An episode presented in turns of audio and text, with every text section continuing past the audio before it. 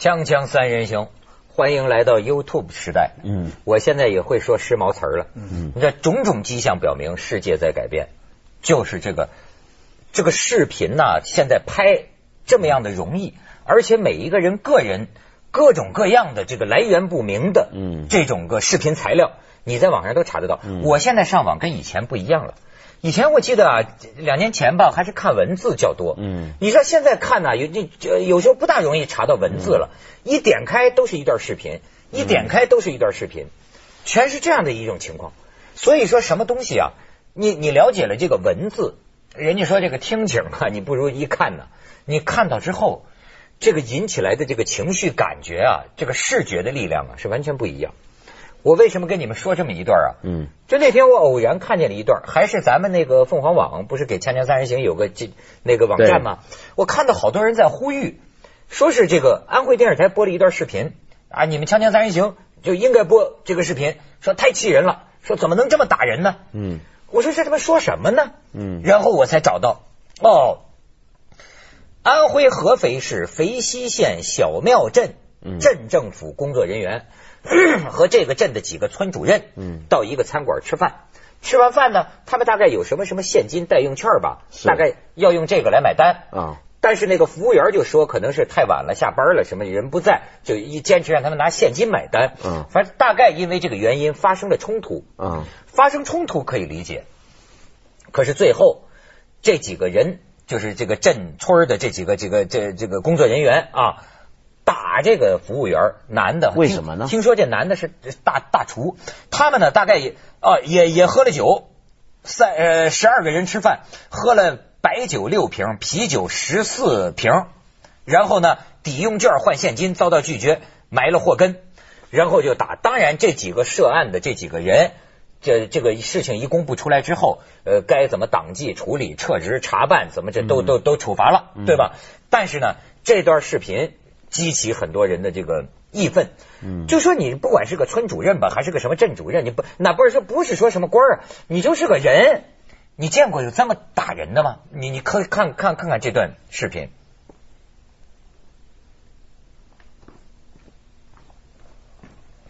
你瞧，就被打的说是一个是这个呃餐馆的这个女女服务员，呃说据说这个男的呢就是就是大厨了。你看这这个什么肥西县小庙镇政府呃主计生办副主任叶先林曾飞起一脚从后边把女服务员陈某踹倒在地，而另外几人在攻击酒店人员时表现的异常凶猛。哇然后其中一个镜头甚至四名男子殴打一个男服务员，还有什么有个镜镜头见到一个男子拿着菜刀掠过，很混乱。但是我们能看到的，你已经你们有何感受？我同样震惊的是，我们以前播过的一段，就是一群女学生，嗯是是吧？有一个女的不知道为什么事情，她要被罚，结果她的同伴嗯就不断的打她，嗯不断的打她耳光。对这个镜这个镜头，我就一直我这么多时间都一直一直没忘掉这么个镜头。他打了那个女的，还把头发理理好，再让你们继续打，对而且还有男的强奸她，当着很多人的面，嗯，对不对？那个女是算是服从他们的帮规啊，还还是怎么样？呃，那对，那是两种完全不同的语境。那个呢，是一群就是街头的这种少女，一个混混呃一个帮派呃对对，所谓小小太妹。这是一群干部，就是呃，这是一群干部村干部、镇干部，嗯要喝醉了酒就就这么打人。我跟你讲，我一般情况下不太相信酒后撒疯这件事儿。你没见过吗我当然见过，对啊但是我不太喜欢这样的人，因为我总觉得，要是他领导来了，他就不敢这么，他他他敢打他领导吗？嗯那这你说喝喝醉酒撒疯子，咱见得多了。但你说这要是个省长在他面前，他敢吗？嗯那么你说这酒是不是真能让人丧失神智呢？嗯，他不是丧失神智，他是解除了你的某些的对关卡。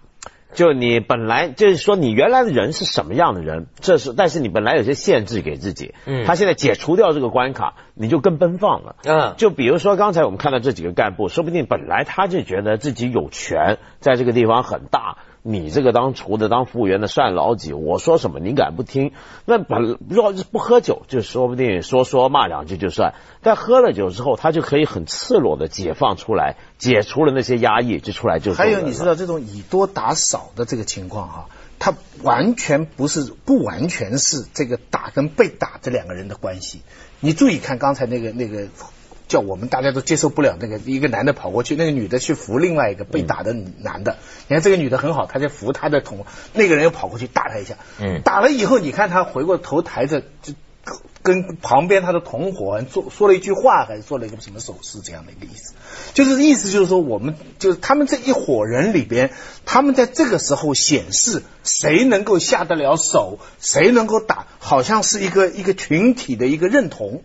嗯，你明白没？这个这个现象哈，其实我们可以回到呃《动物凶猛》，你记得这虽然是个虚构的小说，但是类似的场景是非常写构的。王朔这篇是写的非常好的。他打群架的时候，他拿砖头对着人家的一个人下死手去打的时候，呃，是为了他按小说的描写，是为了他几个比他大的同学看不起他，他为了表示他在哥们面前不输。所以去打群架的时候，他的砖就落得特别狠。后来到了电影的时候，那个那个把它改编了，把他打的这一段，他也这么打，这个情节还保留了《动物凶猛》里边。但是之前安排了一个在王府井被警察训，被警察很无理的骂他，嗯，骂了他以后，第二天出现了这个打群架的现象。而电影里边《阳光灿烂的日子》里边打群架这一段。放的是国际歌。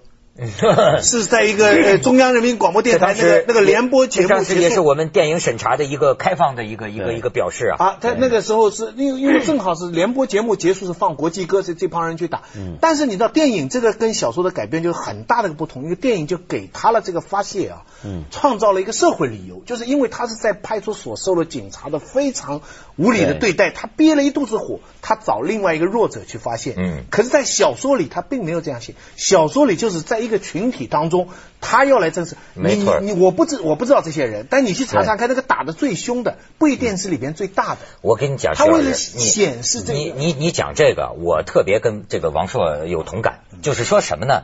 你知道为什么我老爱说，就现代社会啊，你有你的道德观，别人有别人的道德观。我现在发现呢，有些道德观。好像没有什么人信奉，可是我还很信奉。当然，我可能在另一方面又很不道德，对吧？比如说呢？比如说，举个例子，就像和女斗，不是？就像你说的，比如说男不和女斗，或者说像你说的这种，你知道我最近学会在网上骂人了，这 不是我我不是不是在学会在网上骂人，学会在网上发帖子。我过去我多电脑白痴，我不会，我说怎么能够在一个新闻后头跟帖跟帖？我不会，他们刚教给我。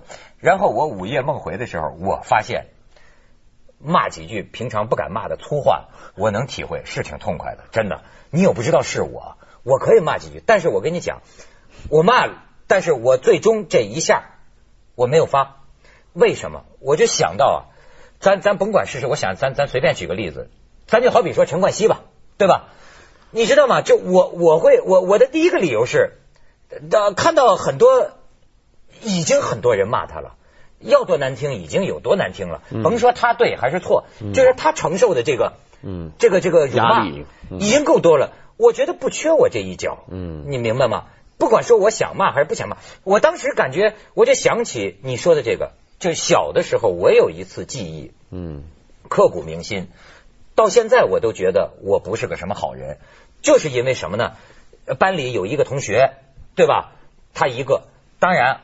他他他他他顶刺头，对吧？我一个人我打不过他，或者自存我打不过他，我不敢跟他打架。但是呢，有一回是我们一伙儿，对，把他打翻在地。你知道吗？都他都，我记得他爆脑袋这么那样吗？大家都在踹他。这个时候我来劲了，我冲到人堆里，我吭吭个是踹几脚。但是后来啊，平时我也不知道为什么，大概是这是不几年之后，我又回想这件事情，我就觉得永远到今天。我也没有办法原谅我自己，就是说太不是东西。你看，就是这种落井下石。对了，叫落井下石嘛。就我有打扫群殴，就是啊，咱们去下广告，锵锵三人行，广告之后见。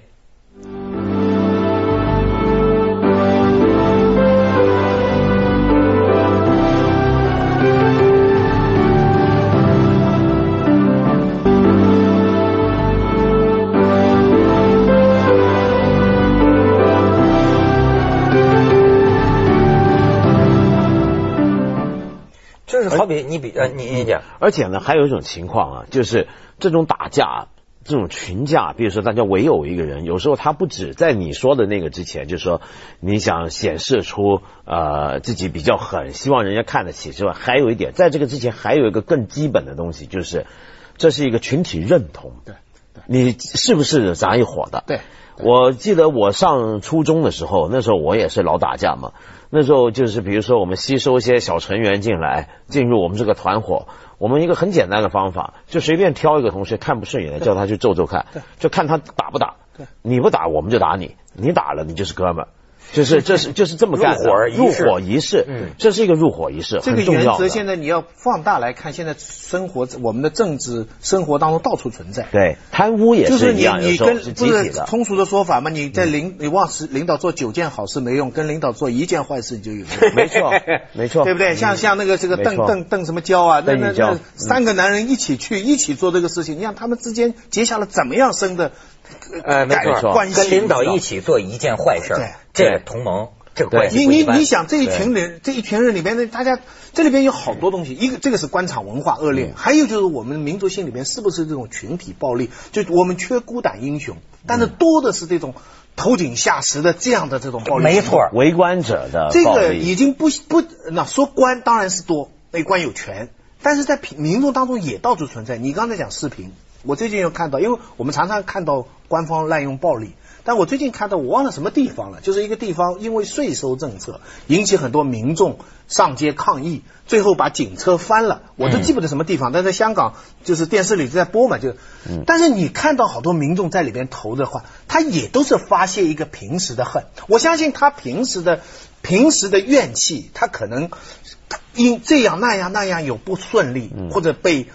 保安或者被被警察有过欺负等等，但是只有当一起哄的时候，哇，那都在背后啪就丢啊什么，嗯，我就觉得不过这个东西啊，群体暴力。不过这个东西除了有时候，譬如说刚才那个事件，很多人大家就会引起公愤。有时候说像你刚才讲那个例子，比如说是不是有些地方的老百姓长期不满啦，或如何？当然，这里边事情是不一样。可是呢，其实还有一种，呃。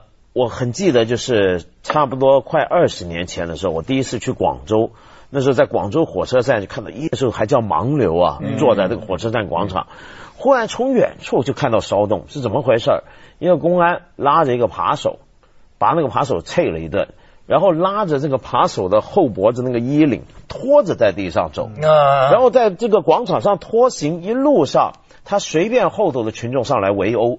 就是旁边一帮人，哎呀，抓到贼了，抓把手，每个人上去踹两脚，揍两拳。嗯，是对。然后我我当时就在想，就这里头除了说呃是不一定是平时这平时对扒手对贼很痛恨或者讨厌贪官官府，不止如此，他还是一个就是这里头每一个人都很容易的选择了一条，就是要把某种情绪用暴力的方法去表达出来。而用暴力表达的前提是你不是人，只要你是坏人。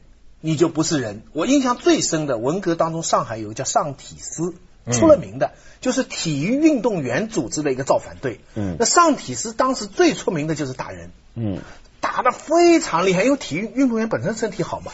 他你你你这个流氓阿飞，这个在公园里两个人抱在一起，给你揪出来，找着沙包了，打，就是打的非常厉害。结果从中间有人抗议嘛，就有人说你你怎么样？你这把我们不不当不当人呐？我记得当时这这他们传的最有名的一句话，就说你是人，你是犯人，犯人是哪一个编的？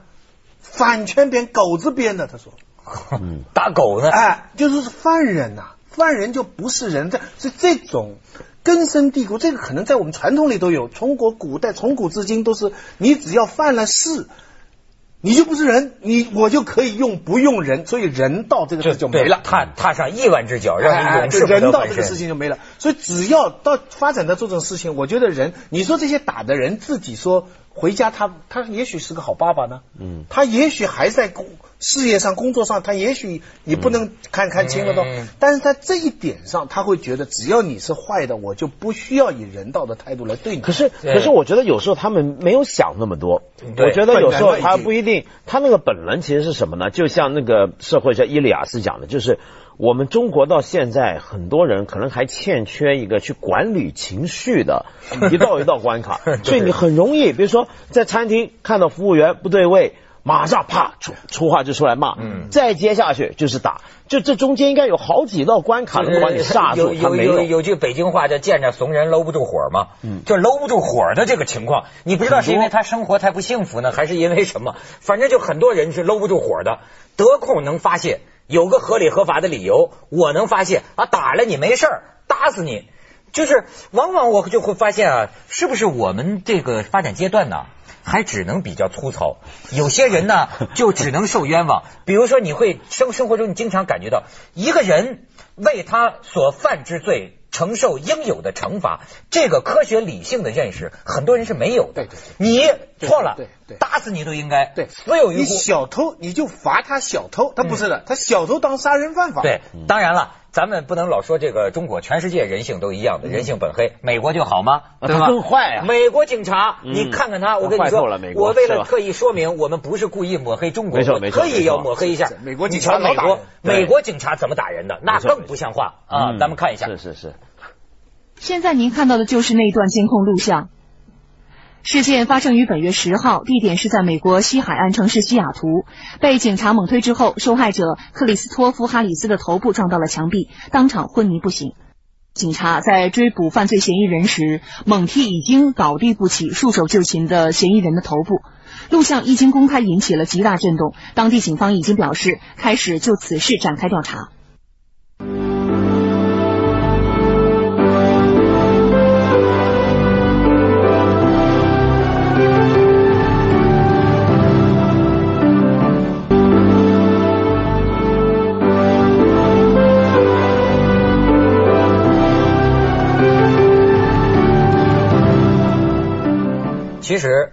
不是说刚才这个打人的干部就没人性。